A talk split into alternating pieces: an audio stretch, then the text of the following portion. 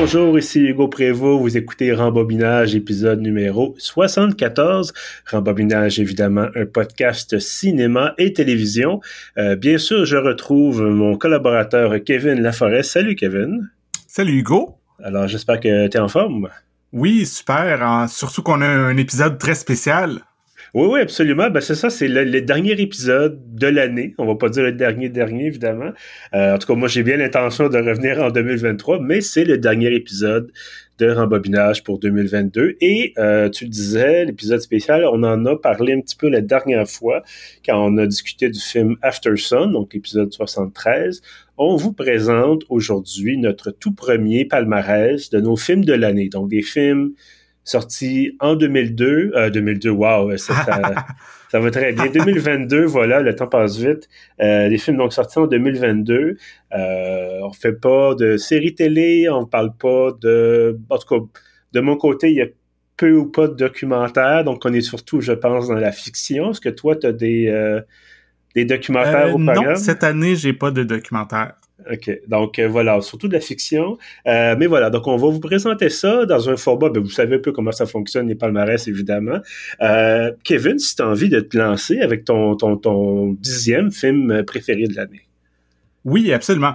Donc, en dixième place, c'est un film dont on a déjà parlé au podcast. C'est The Worst Person of, in the World de Joachim Trier. Mm-hmm. Tu te souviens que je pense que c'était en début d'année qu'on avait fait cet épisode-là. C'est un film euh, norvégien que j'étais un peu tombé amoureux de l'actrice euh, Renate Rensve. Et euh, c'est une espèce de comédie romantique excentrique. C'est drôle, c'est spontané, c'est sexy, mais c'est vraiment bien réalisé. Fait que moi, ça a été un, gros coup de cœur cette année. Ben écoute, effectivement, moi j'avais beaucoup apprécié aussi, mais tu vois, j'avais pas, j'ai pas retenu. C'est drôle, il est même pas dans ma liste. Euh, a des surprises comme ça, peut-être que je passais à côté quand je, quand je faisais la, la, la, série là, des films que j'ai regardés. Euh, mais voilà, j'ai beaucoup apprécié aussi, mais donc pas dans mon top 10. Euh, mon, mon numéro 10, moi, c'est Good Luck to You, Léo Grande. Euh, je sais pas si tu en avais entendu parler. J'en ai entendu parler, mais je l'ai pas vu. OK. Ben écoute, c'est réalisé par Sophie Hyde et ça met en vedette Emma Thompson, qu'on a vu dans toutes sortes de choses, dont Love Actually, dont on a déjà parlé l'année passée. Euh, Là-dedans, elle joue une femme euh, âgée, ben évidemment l'âge qu'elle a aujourd'hui, je pense qu'elle approche de la soixantaine. Euh, voilà, donc fin cinquantaine, début peut-être soixantaine, et qui se paye une escorte. Un, un jeune homme, euh, beau bel homme évidemment, tout ça, bon. Et petit à petit, bon, on peut se douter un peu du, déroulement. Là, c'est, euh, se poser des questions, apprendre à se connaître, puis elle est très, très insécure par rapport à son corps, puis par rapport à la question du désir euh, à un certain âge. Et c'est ce qui m'a beaucoup intéressé là-dedans, c'est la question du désir chez les personnes plus âgées, parce que c'est presque jamais mentionné au cinéma. Euh, donc voilà, c'est mon numéro 10 euh, de 2022. Alors, je vais enchaîner avec mon numéro 9 c'est The Banshees of Inisherin, qui est un film euh, irlandais de Martin McDonough. Je mhm. Je sais pas si tu l'as vu. Écoute, on m'en a parlé hier au travail et j'ai ah bien intention de le voir. Ouais, ben je pense qu'il arrive euh, sur Disney Plus cette semaine, dans les prochains jours. On... C'est une chance, mais c'est un film avec euh, Colin Farrell puis Brendan Gleeson qui font des, des vieux amis qui sont habitués de aller prendre des brosses à la, à la taverne du coin sur une île en, Irlande. Et euh, ce qui est très original et très émouvant dans ce film-là, c'est que c'est une histoire de rupture amicale. C'est quelque chose, moi, j'ai pas vu beaucoup au cinéma, une histoire de euh, quelqu'un qui décide, qui dit à son meilleur ami, ah ben j'ai plus le goût qu'on soit amis, puis euh, je mm-hmm. coupe les ponts complètement. Fait que c'est le film est quand même drôle, mais c'est plus une tragie comédie parce que c'est vraiment triste de, de se faire rejeter comme ça par un ami. Et les deux acteurs sont extraordinaires. Euh, les décors en Irlande, c'est super beau. la direction photo, la, la, musique aussi de Carter Burwell, je, je massacre son nom. Euh, euh, c'est, vraiment un film extraordinaire qui, qui, a eu beaucoup de nominations aux Golden Globes dans les derniers jours et euh, sûrement qu'il va en avoir pas mal aux Oscars. Ben écoute, comme je te disais, moi, on m'en a parlé hier, je trouve ça très, très intéressant. Je vais aller l'écouter certainement, puis on pourra s'en reparler euh, en, privé par la suite. Oui. Euh, mon numéro 9, ben tu vas, tu vas connaître ce film, c'est Top Gun Maverick. Mhm. Donc, euh, Tom Cruise qui revient dans la peau de, ben, de Tom Cruise, finalement, qui n'a jamais terminé sa crise de la quarantaine.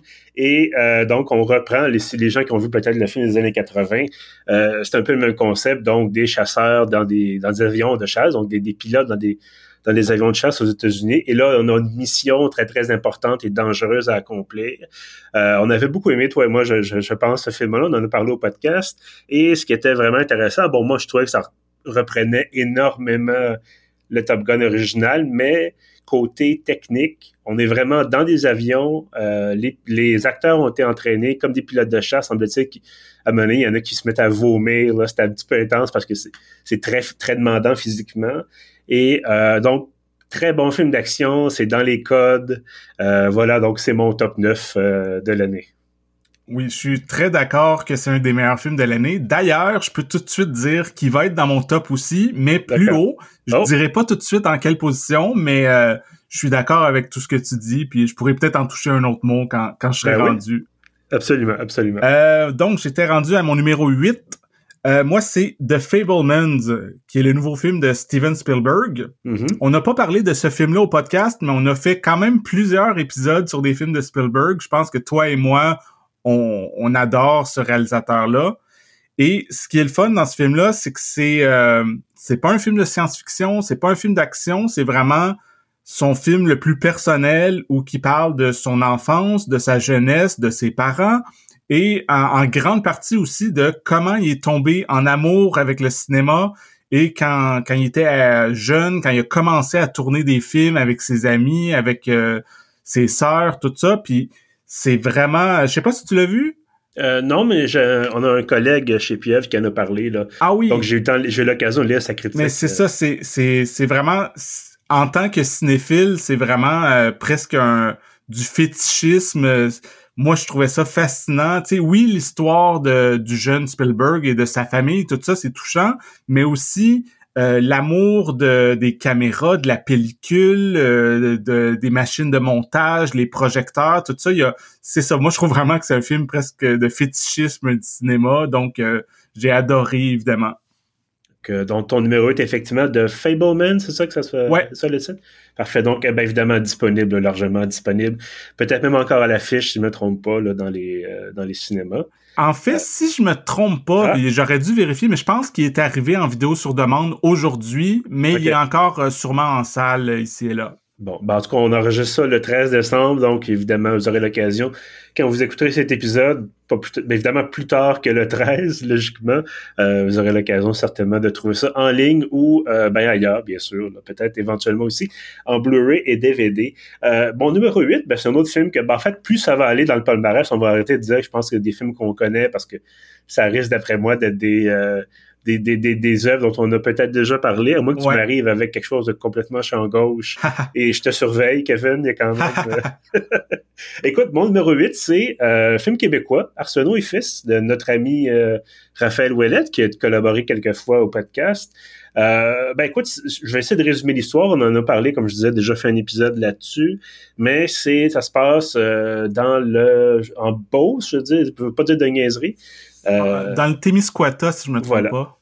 Mais bref, donc dans cette, je vais dire dans l'est, un peu dans l'est du Québec, bien sûr. Oui, et donc c'est ça, c'est l'histoire de la famille Arsenault qui sont d'un peu, bon, mécaniciens, mais surtout un peu magouillards, chasseurs, quand c'est pas trop le temps de chasser.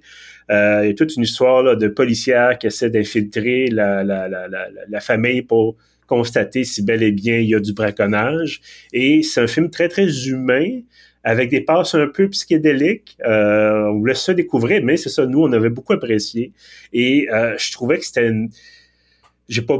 Je pense pas avoir vu les, autres films de Raphaël, mais euh, je, reconnaissais beaucoup de choses que je connaissais de Raphaël là-dedans, dans ce film-là, et je trouvais que au Québec, on n'a pas nécessairement les budgets, ben, généralement non. Là. On ne va pas faire un Top Gun québécois, on n'a pas l'argent.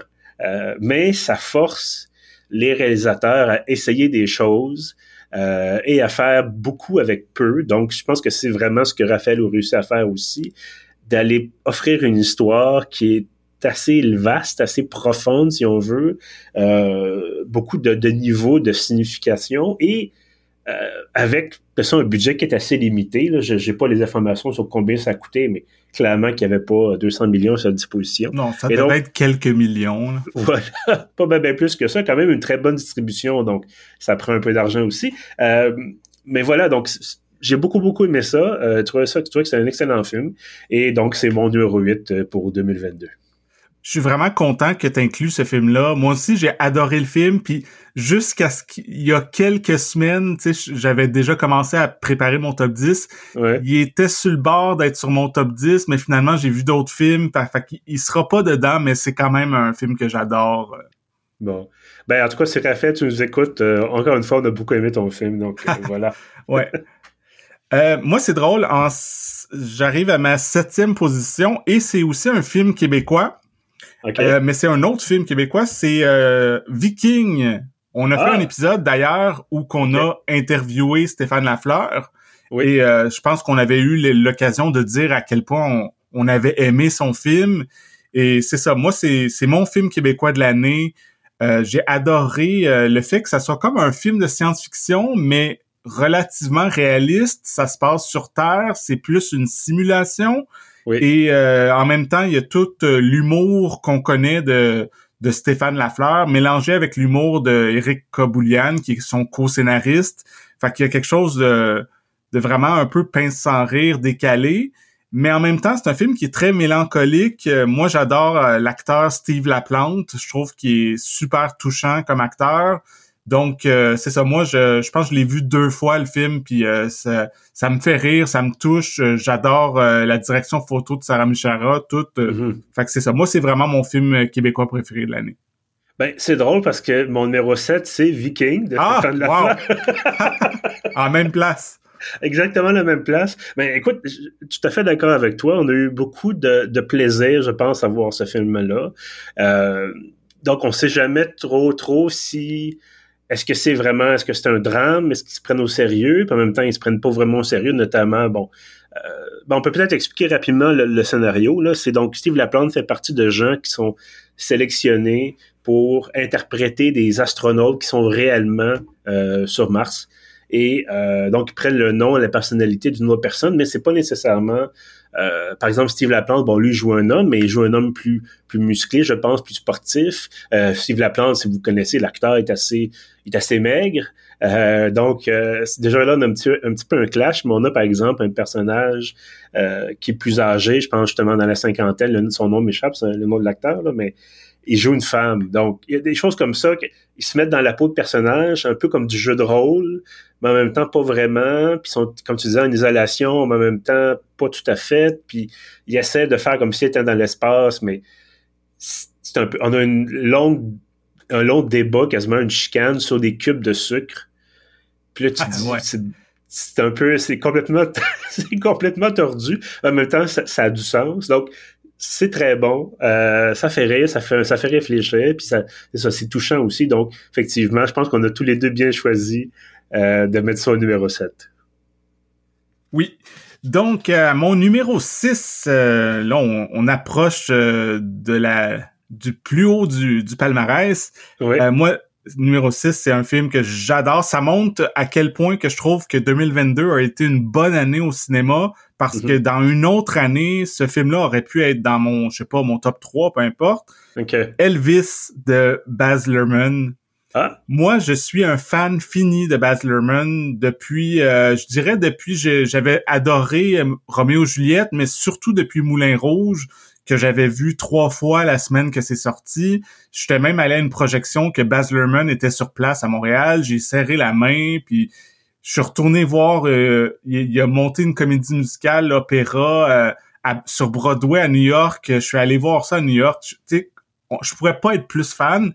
Et en plus, je suis un méga fan de Elvis Presley, le, fameux chanteur, depuis à peu près toujours. J'écoute sa musique, euh, je, suis fasciné par son histoire, tout ça.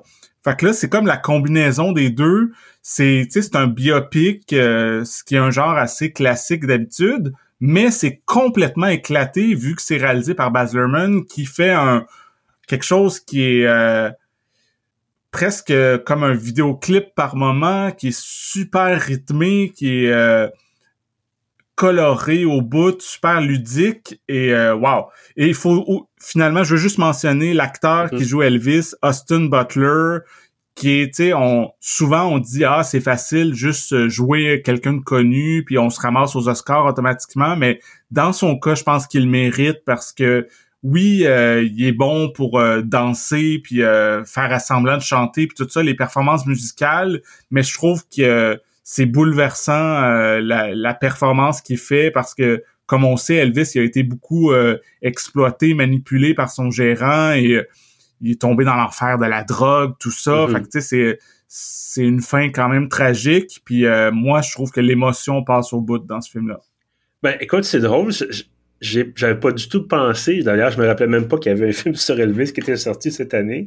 Euh, écoute, ben, peut-être c'est ça ton film plus champ gauche.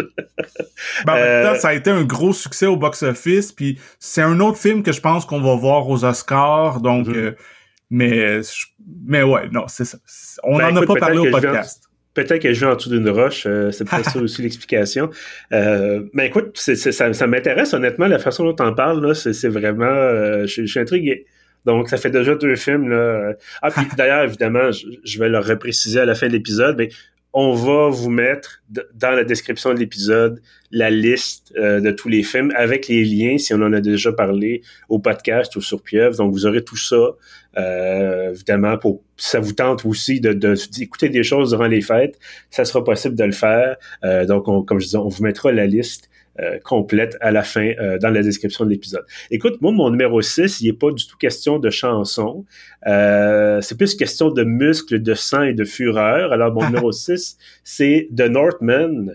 réalisé par Robert Eggers et qui met en vedette principalement Alexandre, Alexander Skarsgård. Moi aussi, je dois massacrer un peu son nom. c'est un film de viking. Tantôt, on parlait de viking, le film. Là, c'est un peu un film de viking. Et je, te jure que c'est pas fait exprès. Euh, et donc, c'est ça. C'est l'histoire d'Alexandre Skarsgård qui joue... Euh, en fait, c'est un peu la légende de Hamlet. C'est littéralement basé sur ça, qui éventuellement légende qui donnera la pièce de, de Shakespeare. Euh, un peu changé sans doute, mais bref, le thème central est là. Et donc, là-dedans, bon, Alexander Skarsgård joue un jeune homme qui doit fuir quand son père est tué par son oncle, et l'oncle devient le roi un peu du, petit royaume, le chef du petit royaume, et le, jeune homme se jure de venger son père. Et donc, on a l'espèce d'apprentissage à la dure, devient un guerrier, tout ça, et ça se transporte éventuellement en Islande, euh, vers une espèce d'apothéose complètement euh, dantesque avec une éruption volcanique, avec on a des, des, un excellent jeu de, de caméra, les acteurs sont très bons aussi. C'est très violent, euh, d'ailleurs, on va le dire, c'est très violent, mais c'est ça. Donc on en avait parlé au podcast euh, déjà, mais moi j'ai vraiment là, c'était, on a des films violents qui sont un peu stupides, on a des films violents qui sont un peu intello, ça c'est plus du côté film plus intello avec justement de la mythologie tout ça. Euh, bon, on a peut-être, on pourrait tiquer un peu sur le jeu de Nicole Kidman, mais euh, autrement, là, ça vaut vraiment la peine de, de voir ça. Oui, c'est un super bon film. Euh, il est pas dans mon top 10, mais tu sais, mettons qu'on aurait fait, je sais pas, un, un top 20, il y aurait, il y aurait, il serait émissé quelque part là-dedans, là, mais c'est ça. Mais j'ai, tu sais, comme on en avait parlé au podcast, euh, j'ai, j'ai vraiment beaucoup aimé The Northman aussi. Excellent. Ben écoute, on peut maintenant on arrive à la première moitié ou deuxième moitié. Comment ça marche? Ben, la, moitié du haut, là, la moitié supérieure. Voilà. On arrive dans le top 5. Ouais, top 5, ben, c'est ça. Allons-y. Donc, sans plus attendre, ton numéro 5. Oui, mon numéro 5. Là, dans ce cas-là, tu vas peut-être pouvoir dire que c'est un peu champ gauche. C'est le film RRR, qui est trois fois la lettre R, qui est un film indien de S.S. Rajamouli. Mm je pense que je, t'en avais déjà parlé. Je me souviens pas si c'est hors d'onde ou dans un épisode parce que j'avais déjà mentionné que c'était un, gros coup de cœur que j'avais eu cette année. Euh, c'est un film. Euh, si on connaît le cinéma indien, souvent c'est dans la démesure. C'est des films que presque toujours ça dure trois heures, puis c'est un mélange de plein de genres. Puis ça, c'est vraiment ça. Euh, il y a des numéros de comédie musicale, il y a des scènes d'action complètement incroyable. En même temps, c'est un, peu un film de guerre, c'est un film de révolution. Euh, ça se passe, je pense, dans les années 20 que c'est inspiré de personnages réels qui qui étaient des révolutionnaires en Inde, mais euh, selon ce que j'ai entendu dire, euh, c'est pas exactement réaliste. Ils ont fait quelque chose de complètement romancé, puis euh, c'est presque c'est presque un comic book là, à quel point c'est exagéré puis exubérant. Et j'ai de la misère à trouver les mots pour le décrire. Il faudrait vraiment que tu vois au moins des extraits où parce que comme je te dis, c'est un film de trois heures, fait que c'est peut-être un une grosse tâche de taper le film au complet, mais moi, j'ai été diverti du début à la fin. Euh, j'aime beaucoup le cinéma indien, mais ça, c'est peut-être mon film indien préféré que j'ai vu. Euh, c'est fou. Ma seule déception, c'est que je l'ai vu sur Netflix. J'aurais aimé pouvoir le voir en salle, dans, mm-hmm. idéalement dans une salle pleine, parce que c'est passé euh, sur Internet. des fois, on va passer des vidéos de gens qui filment pendant des, séances en salle de ce film-là, puis le monde vire fou, le monde applaudisse, le monde crie, tout ça, parce que, tu sais, c'est vraiment du gros divertissement de avec des héros plus grands que nature et des scènes euh, over the top. Euh, c'est c'est ça, faut le voir pour le croire. Ben écoute, ça aussi, effectivement, j'en ai entendu parler, j'ai vu des, des courts extraits.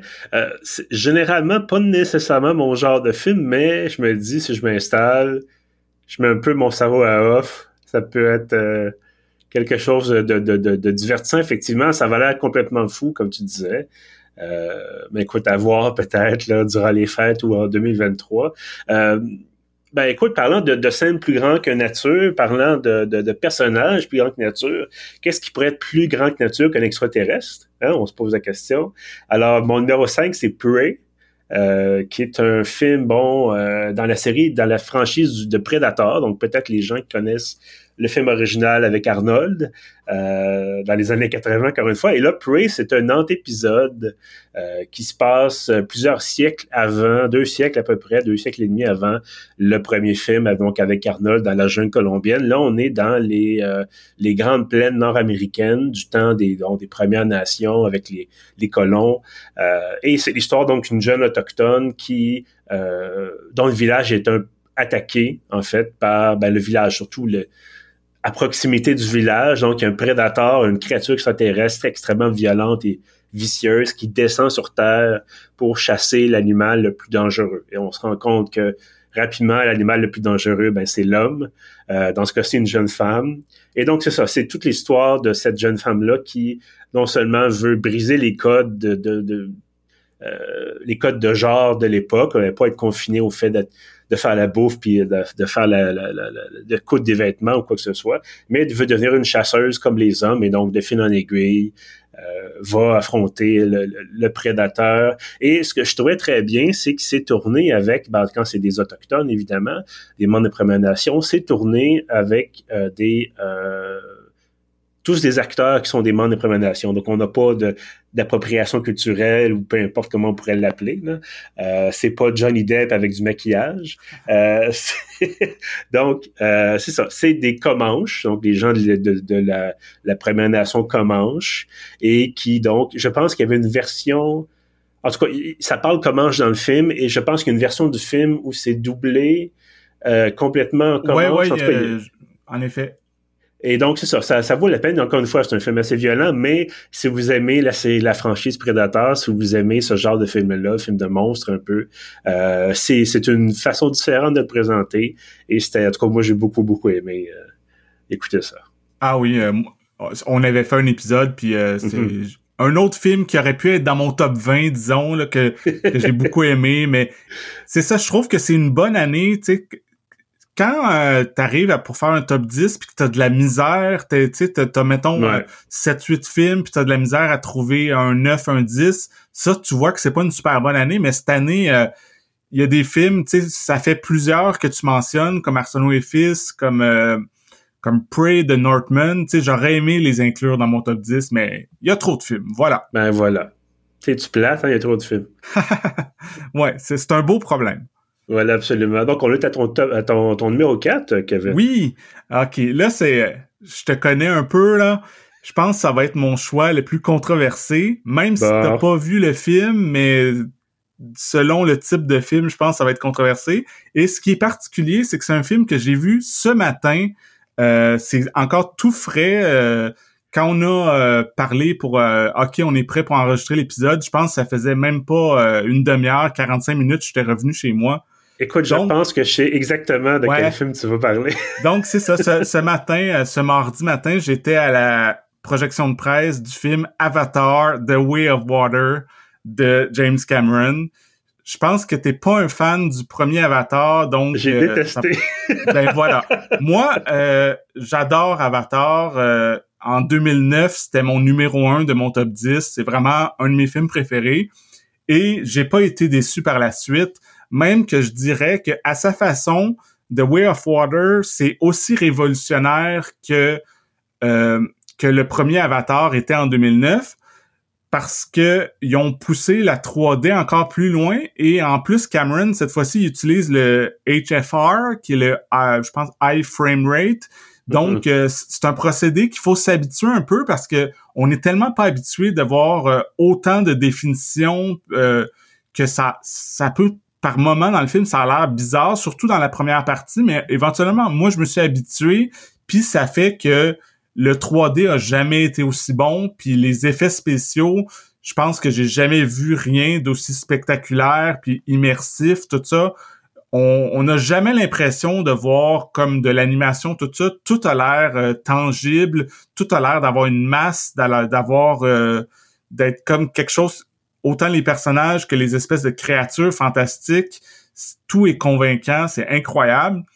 Puis en même temps, euh, moi, je trouve que c'est une histoire qui est captivante. Dans ce cas-ci, dans le premier film, c'était surtout l'histoire de Jake Sully qui arrivait chez les navis puis qui, euh, qui s'intégrait tranquillement.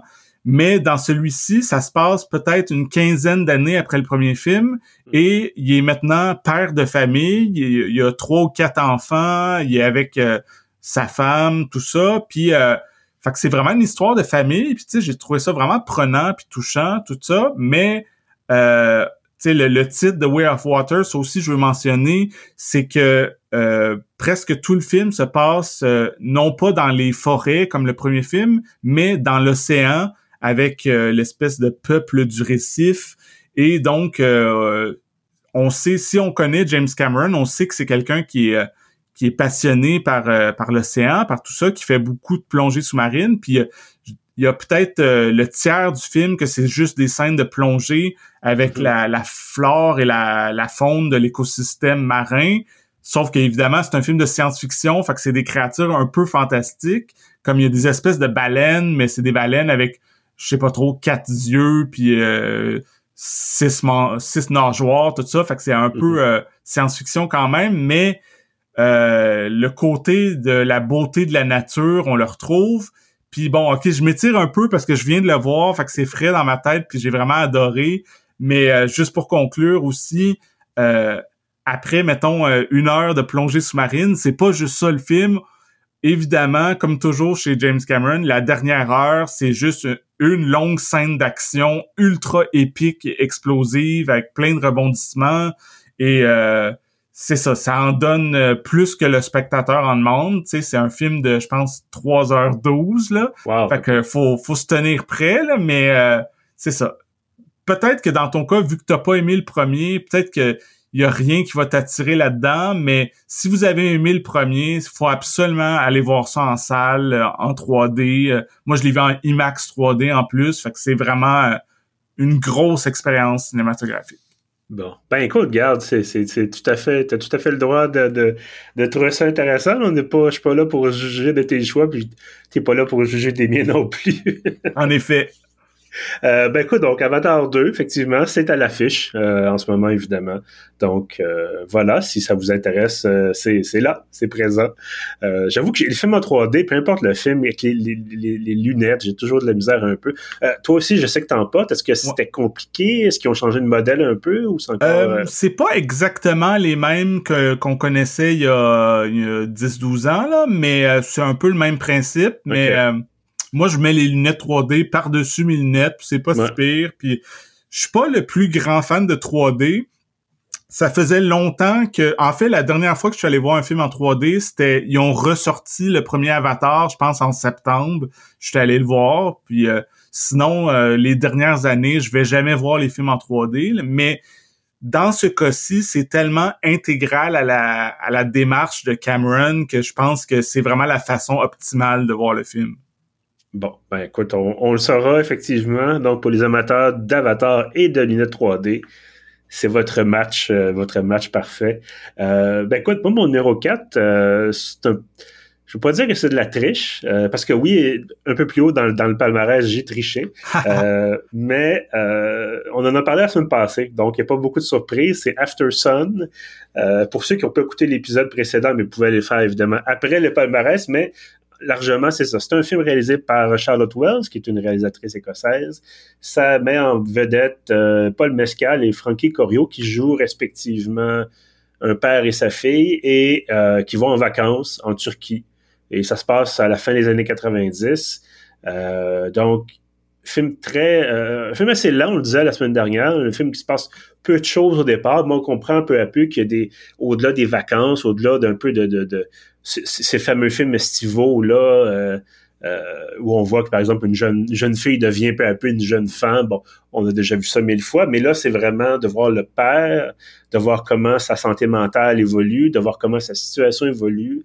Euh, j'ai repensé, on en a parlé longtemps la, dernière fois, mais puis j'ai repensé depuis, puis encore une fois, ça venait me chercher à quel point c'était subtil mais délicatement fait et c'était bien fait. On a beaucoup aussi une excellente utilisation de la caméra, surtout des reflets. On utilise aussi une caméra, euh, je pense que tu disais c'était euh, mini DV, c'est ça?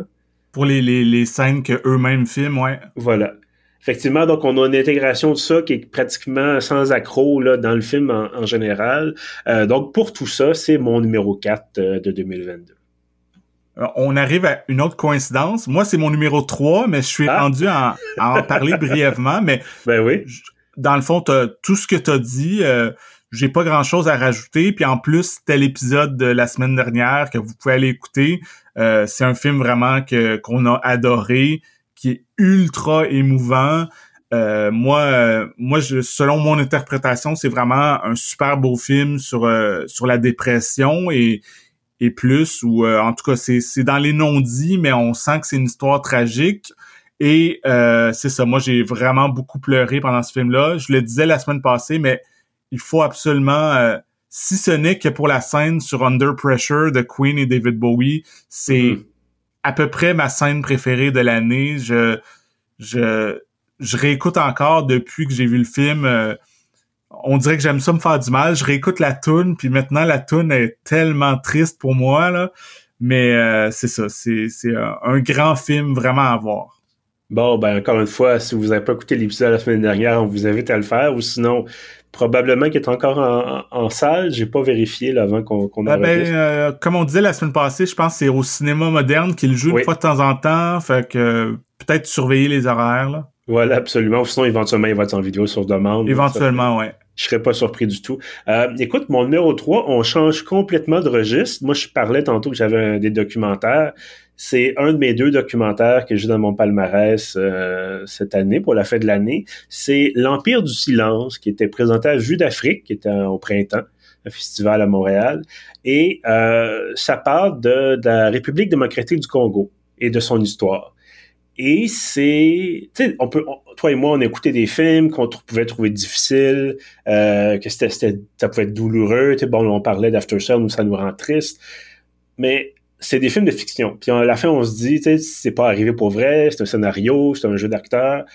Là, on est vraiment, c'est pas des acteurs. C'est des gens qui sont sur place, c'est des gens qui ont vécu ça et c'est, c'est d'une horreur, c'est d'une horreur et d'une tristesse. Euh, puis bon, on fera pas l'histoire au complet de la République démocratique du Congo, qui a été avant, bon, l'ancien Zaïre, tout ça. Bon, il y a eu la colonisation, il y a eu, bon, mais ça nous raconte un peu les, les, les 20, 30 dernières années en, bon, en, deux heures à peu près. Euh, et ce n'est pratiquement qu'une série de guerres civiles, d'exactions, de violences. On parle aussi, bon, de l'ingérence des pays voisins. Euh, République démocratique du Congo qui, a des, qui est riche en minerais stratégiques, tiens donc. Donc, on a des bandes armées qui font du pillage, on a des mines illégales, on a des milices, on a le gouvernement qui essaie de faire quelque chose, puis des fois, il fait pas nécessairement la bonne affaire, puis ça finit par tuer des, des dizaines, des centaines d'innocents. Et on a des plans extrêmement difficile de gens qui ont été tués, euh, surtout à l'époque, quand c'était justement le, le, génocide au Rwanda qui est à côté, euh, en Afrique, bien sûr, et donc des réfugiés qui sont partis se, cacher en République démocratique du Congo, qui, je ne sais pas si ça s'appelait comme ça à l'époque, mais bref, ils ont été poursuivis par des milices où ils ont, ces gens-là sont simplement morts d'épuisement ou de maladie dans, dans la jungle ou sur le bord des routes. C'est... Écoute, je pleure pas souvent dans des films. Euh, puis j'ai failli pleurer plusieurs fois dans ce film. C'est, c'est horrible. C'est des gens, parce que, encore une fois, on peut écouter des films de c'est violent, puis on devient un peu insensible. C'est vraiment arrivé. Et, ah, écoute, juste en parler, ça, ça, ça me prend, là, c'est, si vous avez l'occasion de voir ça, si tu as l'occasion de voir ça, Kevin, tu as envie de mm-hmm. voir ça, évidemment, je te forcerai pas, là, mais c'est, un, devoir de mémoire rendu là c'est un peu comme les documentaires sur le, l'Holocauste ou des choses comme ça. Tu dis, il faut en parler, il faut le rappeler. Ça, c'est un genre de mini-génocide qui est passé sous silence. Euh, ça continue encore aujourd'hui. C'est encore un peu les mêmes acteurs politiques aujourd'hui où c'est leur, leur, leur, fils ou généralement leurs anciens alliés, tout ça. Donc, faut en parler, c'est important. Et c'est un monument, ce film. Donc, voilà, c'est pour ça que c'est mon, mon, numéro 3 euh, cette année. Ben, c'est vraiment convaincant la façon que tu en parles. Euh, ça me donne envie de le voir. Puis, euh, puis comme tu dis, tu sais, le fait que c'est passé sous silence. Moi, je suis, j'ai pas vu le film, donc je suis zéro au courant de cette histoire-là. Mm-hmm. J'en ai pas entendu parler. Fait que c'est c'est fou, justement. C'est important, justement, de faire des documentaires comme ça, si ça peut mettre en lumière des trucs qui passent un peu sous le radar, comme tu dis. Voilà, absolument. Mais écoute, j'allais dire, c'est plus joyeux pour la fin de mon palmarès. Pas tout à fait. mais je vais quand même essayer de rendre ça un peu plus joyeux. Ben, brièvement, quand j'arrive à mon numéro 2, on est dans un tout autre registre. C'est pas du tout une tragédie, c'est pas du tout un documentaire. Euh, c'est un film dont tu as parlé plus tôt, c'est le fameux Top Gun Maverick. Ah, ben voilà. Euh, tu, te doutais qu'il serait dans mon top, mais moi, il est à mon numéro 2, même mm-hmm. que il y a une partie de moi qui était comme est-ce que ça pourrait être mon numéro 1 parce que j'adore ce film-là, je l'ai vu trois fois. Euh, chaque fois, je passe tout le film à être sur le bout de mon siège, à rire, à pleurer, à tout le kit c'est vraiment un, divertissement parfait. C'est euh, le gros, c'est le plus gros succès au box-office de l'année et je trouve qu'il le mérite. C'est le meilleur blockbuster. Euh, tu sais, j'ai beaucoup aimé. Je, parlais tantôt de, du deuxième Avatar, mais euh, c'est autre chose quand même parce que tu sais. Il y a quelque chose de plus euh, groundé dans même si on est dans des avions mais ce que je veux dire c'est un peu plus réaliste dans Top Gun. Tu sais, c'est des vrais, tu, sais, tu le disais tantôt, c'est des vrais avions, tout ça. Et plutôt que des, euh, des personnages bleus euh, semi par ordinateur, tu sais, c'est vraiment des vrais acteurs. Et surtout, surtout, je conclus là-dessus, Tom Cruise, qui est, selon moi, la dernière vraie star de cinéma, dans le mm-hmm. sens que c'est pas c'est pas quelqu'un qui fait des séries télé, quelqu'un qui est dans des films qui sortent euh, sur des plateformes, tout ça. C'est quelqu'un qui est un puriste, qui est, lui, c'est ses films, c'est au grand écran. Déplacez-vous, payez votre billet et je vais vous en donner pour votre argent. Ça va être mm-hmm. ces dernières années, du moins, ces films, c'est presque toujours des films ultra spectaculaires, des gros films d'action. Puis c'est ça, c'est des films que que tu 12 ans ou que tu 75 ans, je pense que c'est des films que tu peux apprécier. Un film comme Top Gun Maverick, c'est pour ça que c'est un aussi gros succès. C'est, tu il y a quelques films dans mon top qui sont un peu plus champ gauche, tout ça, que c'est pas nécessairement tout le monde qui va être intéressé, mais tu sais, ça c'est vraiment, comme j'avais dit au podcast, euh, l'épisode qu'on a fait, c'est un film de papa. Sais, moi, mon papa est décédé, mais s'il était vivant, je suis sûr qu'il aurait adoré ce film-là. On aurait regardé ça ensemble, puis on aurait trippé, puis surtout que c'est un peu dans les thèmes euh, du film, euh, euh, les relations père-fils, ou du moins figure paternelle. en tout cas, on refera pas un autre épisode là-dessus, mais énorme coup de cœur pour Top Gun Maverick à voir Mhm. absolument. Ben écoute, je, je suis d'accord avec toi. Bon, j'ai pas mis en ta position 2, mais euh, oui, ça- c'était très très bien, malgré euh, malgré le moment où je disais c'est la même chose que Top Gun 1, là, mais bon, clairement, ils ont peaufiné justement le côté technique, euh, les, les cascades et tout ça, donc ça vaut effectivement la peine. Un, un grand divertissement dans le sens, parce qu'on peut dire dans le sens populaire du terme, sans que ça soit Mhm. péjoratif. Ouais, absolument. Euh, Voilà. Écoute, mon top 2, et c'est en fait mon numéro 2, et je- c'est là où j'ai triché, puis je t'explique. Ça commence par un documentaire qui s'appelle Tranché.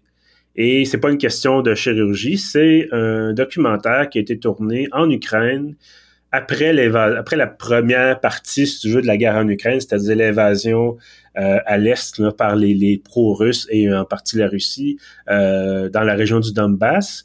Et euh, donc, c'est ça, c'est Lou Bureau, qui est un réalisateur français, qui est allé là-bas et qui est allé voir les combattants. C'était une guerre, bon, jusqu'à temps que ça pète vraiment là cette année, début d'année.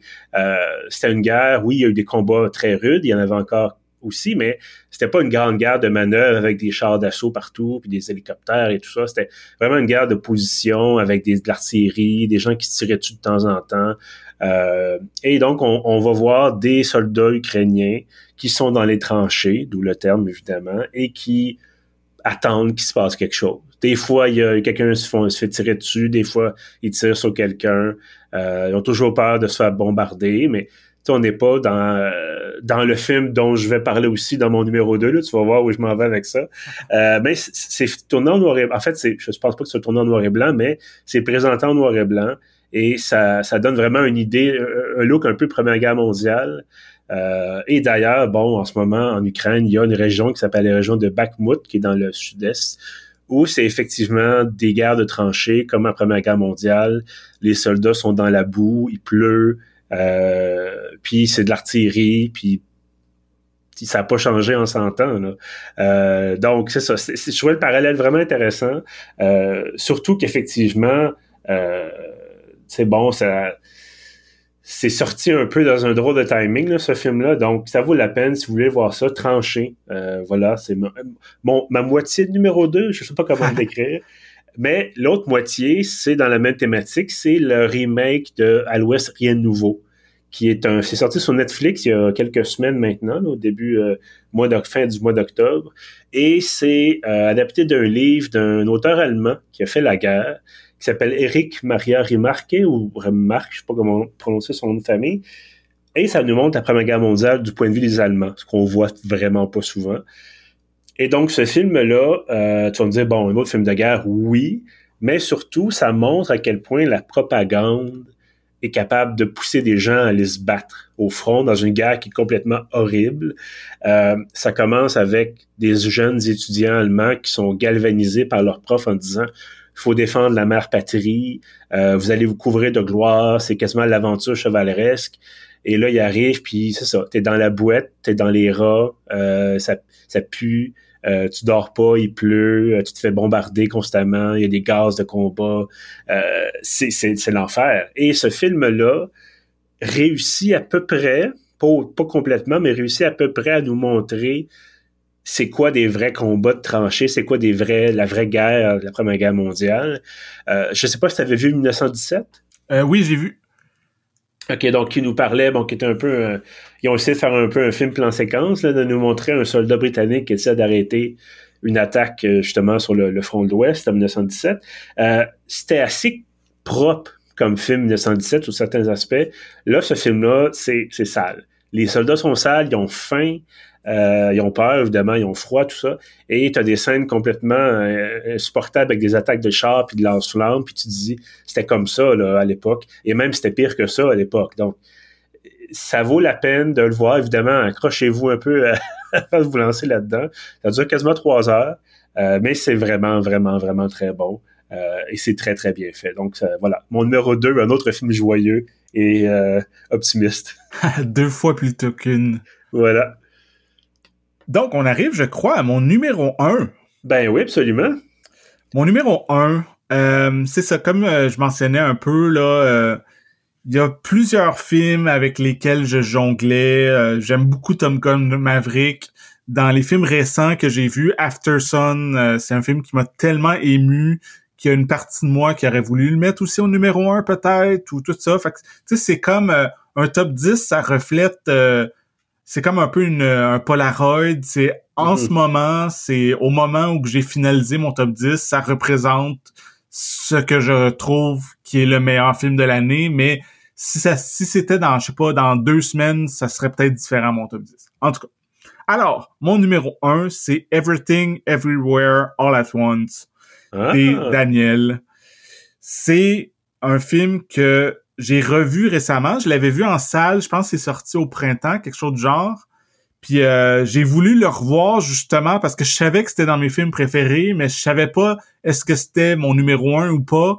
Puis quand je l'ai revu, ça m'a rappelé tout ce que j'adorais. C'est comme un condensé d'à peu près plein de trucs qui me font triper au cinéma. C'est euh, un film d'arts martiaux qui m'en vedette Michel Yeoh, qu'on a vu dans euh, Tigre et Dragon, dans, dans le film euh, Super Cup avec Jackie Chan, tout ça. Mm-hmm. Donc, il y a un côté film d'action, film d'arts martiaux qui est super le fun.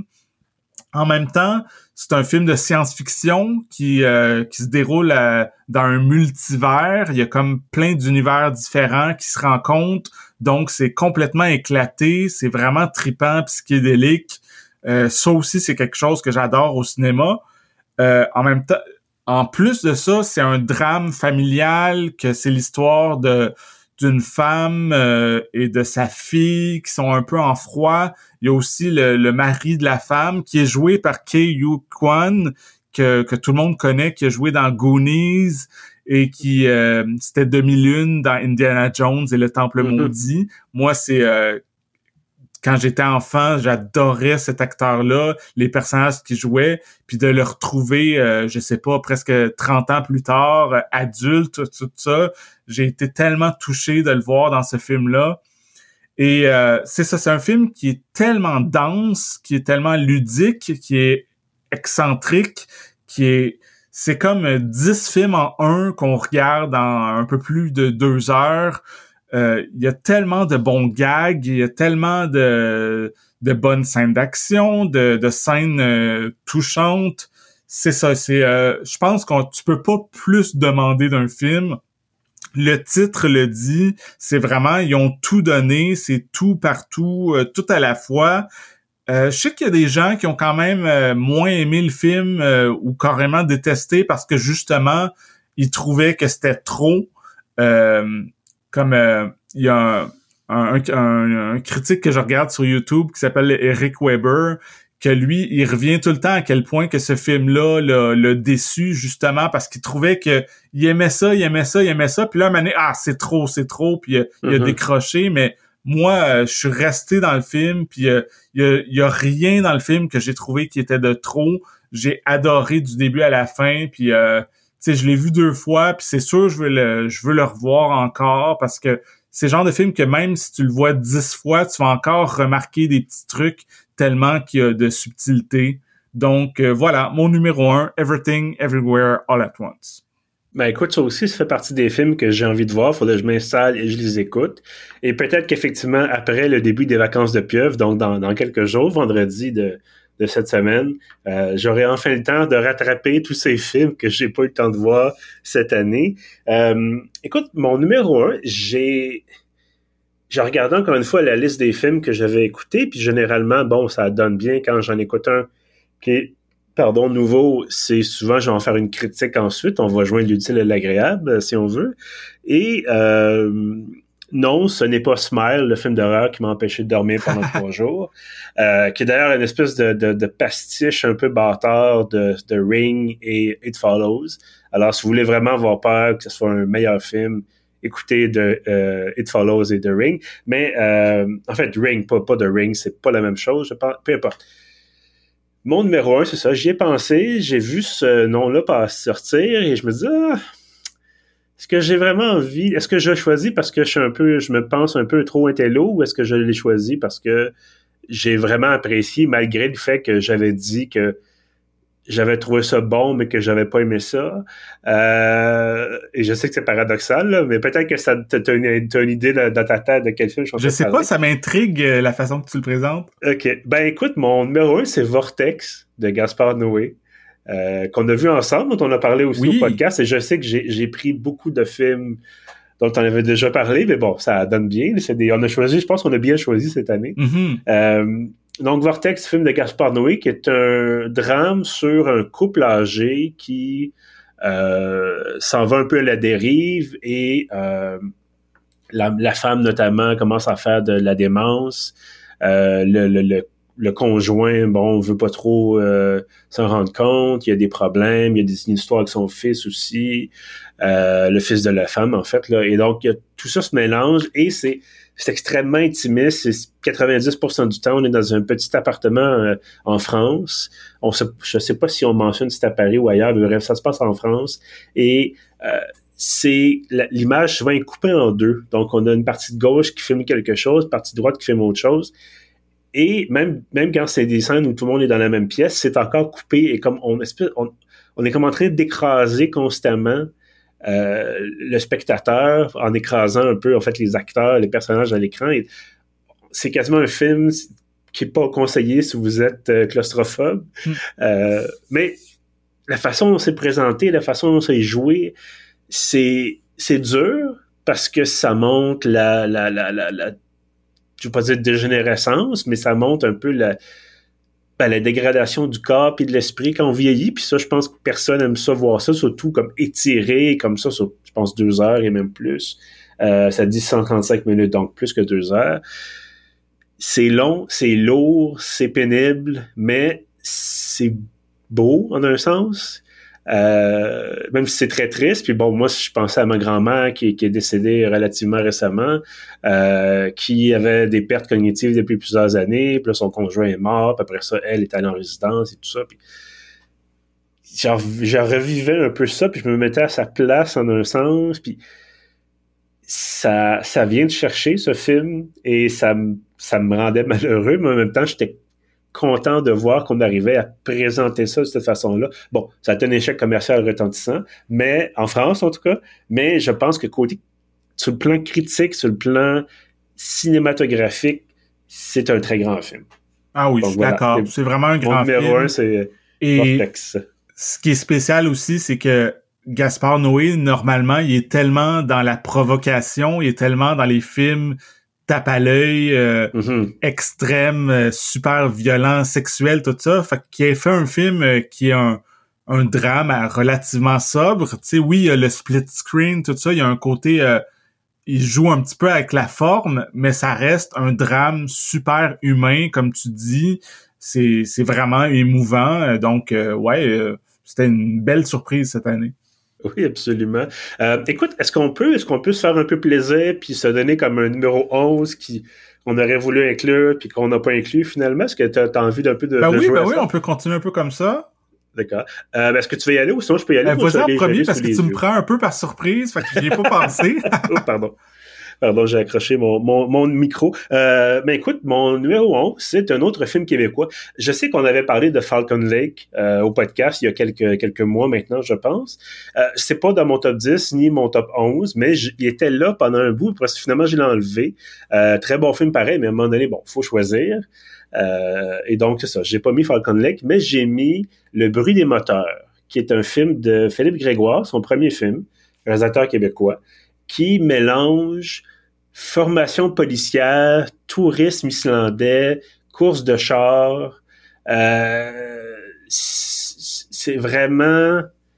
écoute, j'avais vu ce film-là, c'était présenté au Festival du Nouveau Cinéma euh, en 2021, puis bon, c'est sorti en salle, je pense, euh, au début de 2022. En tout cas, moi, j'en ai parlé au mois de mars. Et euh, c'est bizarre, c'est weird, et ça se passe, c'est ça, c'est un peu comme Arsenault et Fils, ça se passe dans un petit village québécois que justement une, piste de, drag race. Là, on parle pas des, des, des, personnes euh, qui font des, des, qui portent des vêtements assez flamboyants. On parle vraiment des voitures. Euh, et donc, ça, c'est c'est vraiment particulier. Ça vaut la peine de voir si vous arrivez à mettre la main là-dessus. trouver ça sur une plateforme ou quelque part en, vidéo sur demande, c'est spécial. Et je trouvais que ça valait, c'était vraiment, tu le premier film, t'essaies vraiment de faire ta marque un peu, là, euh, généralement, t'espères en tout cas. Et là, c'est, réussi. Philippe Grégoire, j'espère qu'il va avoir une belle carrière parce que ça, là, c'était vraiment, euh, c'était très bien fait. Ouais, je, l'avais vu aussi, je pense, en 2021, puis euh, c'est digne de mention. Euh, ça fait longtemps que je l'ai vu, mais oui, c'était très original. Voilà, absolument. Est-ce que tu as eu le temps de penser Oui, ben c'est ça. En fait, ce que j'ai fait, c'est que je suis retourné, euh, tu sais, quand je te dis qu'un un top 10, ça peut évoluer au fil du temps. Oui. Moi, ce qui s'est passé, c'est que j'avais comme une date limite pour remettre un, un top 10 pour la revue séquence qui demande à différents critiques de ils vont publier plein de top 10 de critiques. Puis je pense qu'il fallait que je le remette euh, fin novembre. Donc, euh, c'était avant que je vois After Sun, c'était avant que je vois les nouveaux mhm. Avatar, tout ça. Donc, il y a quand même des films qui sont sur mon top 10 qui vont être dans la revue que finalement, ils ont, ils ont sauté quand j'ai vu d'autres films. Donc, je vais juste mentionner ces films-là parce que je pense que ça reste des films que j'ai adorés. Euh, il y a justement Arsenault et Fils euh, dont tu as parlé, qui est euh, qui est un super bon film de Raphaël Ouellette avec des, des acteurs extraordinaires. tu sais, c'est dans les j'ai dans mon top 10 il y a Viking mais tu sais juste derrière mon deuxième film québécois préféré de l'année c'est Arsenault et fils puis l'autre film je pense c'est peut-être dans ton cas un autre film controversé mais ça semble qu'on en a parlé puis t'as pas tant aimé mais euh, c'est ça, dans cette version-là de mon top 10, vers la fin, j'avais Nope. Ou en version ah, québécoise, ben non.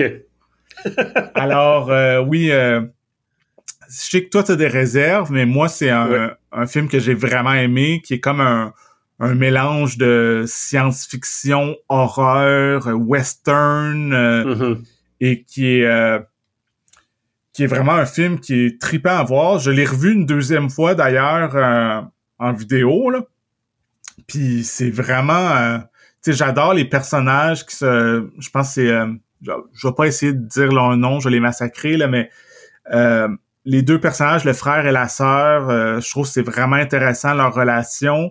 Puis tout ce qui se passe avec l'espèce de mystère de c'est quoi le phénomène est-ce que c'est un extraterrestre, un ovni, tout ça qui est développé à travers le film, puis finalement euh, dans la dernière demi-heure, qu'il y a des séquences spectaculaires quand il essaye de filmer euh, ce qui se passe dans le ciel. Euh, c'est ça, moi c'est vraiment, il est pas dans mon top 10 final dont on a parlé à l'épisode, mais il était pas loin. Là. Mettons, c'était mon onzième, là, comme on dit. Mm-hmm. Ben écoute, effectivement, c'est un film qui, qui se démarque. Moi, je, c'est ça. Moi, j'ai un petit peu de misère avec euh, avec le tout, mais bon, j'ai préféré. Moi, j'ai beaucoup mieux aimé Get Out. Euh, ça peut peut-être penser que je suis quelqu'un d'un peu trop traditionnel là, mais non, non, mais Get Out c'était super bon, mais je pense que après la première fois que j'ai vu Nope, j'étais comme ah c'est moins bon que Get Out. Mais après mon deuxième visionnement, j'étais comme ouais non, je pense que c'est mon film préféré de de, Jordan Peele. Je trouve mhm. que dans mes goûts personnels, je pense que ça va plus euh, là-dedans. Le côté euh, science-fiction, aventure, tout ça, il y a quelque chose qui me fait vraiment triper. Ben écoute, ça tombe bien. On est en une émission où on peut dire à peu près ce qu'on veut sur, sur, euh, sur ce qu'on aime ou ce qu'on n'aime pas. Donc tant mieux. Écoute, euh, chacun chacun a ses goûts. Ben oui. Heureusement, parce que Dieu sait que ça arrive souvent qu'on est d'accord. Euh, voilà. donc voilà, c'est notre top notre top 10 respectif, nos, nos films préférés de, de l'année. écoute, ça a été un exercice. J'ai beaucoup de plaisir à faire ça. Est-ce ben que oui, vraiment. apprécié toi aussi? C'était super le fun. Euh, écoute, bon, ben écoute, à refaire effectivement en 2023, mm-hmm. à ce moment-là, on, ben, je vais te remercier, bien sûr, pour euh, cette autre année passée à collaborer à Rembobinage. Ben oui, merci à toi, toujours un plaisir. Absolument. Donc, on va se revoir, bien sûr. Là, on va se, souhaiter de joyeuses fêtes, mais on va se revoir bientôt. Donc, début janvier, on va se reparler certainement pour voir quelle sera la, suite des choses. Et bien sûr, évidemment, les gens qui nous écoutent, merci. Un très, très gros merci à vous aussi d'être là. Euh, c'est, comme je, je le dis souvent, c'est grâce à vous qu'on fait ça et c'est pour vous qu'on fait ça aussi. Euh, donc, si vous voulez profiter du temps des fêtes euh, pour euh, vous rattraper les autres épisodes, voilà, tout ça, c'est sur pief.ca. On est également sur Apple Podcast, sur Spotify, sur Google Podcast et notre hébergeur Balado Québec. Avant de vous laisser, je vous souhaite bien sûr de joyeuses fêtes, une excellente année 2023. Euh, vous pouvez en profiter pour vous abonner à la page Facebook du podcast. Vous pouvez aussi vous abonner à l'infolette de Pierre. Vous allez sur le site. Dans la colonne à droite, il y a un formulaire à remplir et chaque samedi, vous avez l'ensemble de nos contenus, y compris les épisodes. Euh, je tiens par, contre à souligner que euh, encore une fois, on tombe en vacances, donc la dernière infolette de l'année sera euh, vendredi, oui. Samedi, voilà, le 17 janvier. Il est temps que ça il est temps d'aller en vacances. ça Ça n'a pas de bon sens. Excusez. La dernière infolette de l'année, voilà, le 17 décembre 2022, donc ce, ce samedi qui vient. Euh, après ça, on prend trois semaines. On vous revient le 9 janvier, lundi 9 janvier, avec des nouveaux contenus. Et à ce moment-là, il y aura reprise, évidemment, des infolettes par la suite. Mais donc, il y aura un trois semaines. Posez-vous pas de questions. J'aurais pas été enlevé par les extraterrestres. Je serais pas malade, soit idéalement non. Je serai seulement en vacances du site pour reprendre des forces, mais aussi préparer euh, ce qui s'en vient en 2023 et il va y avoir de belles choses, ça je peux vous le garantir. Donc voilà, c'est mon long message de fin, mais euh, encore une fois, merci et on se reparle ben, l'année prochaine. Bye bye!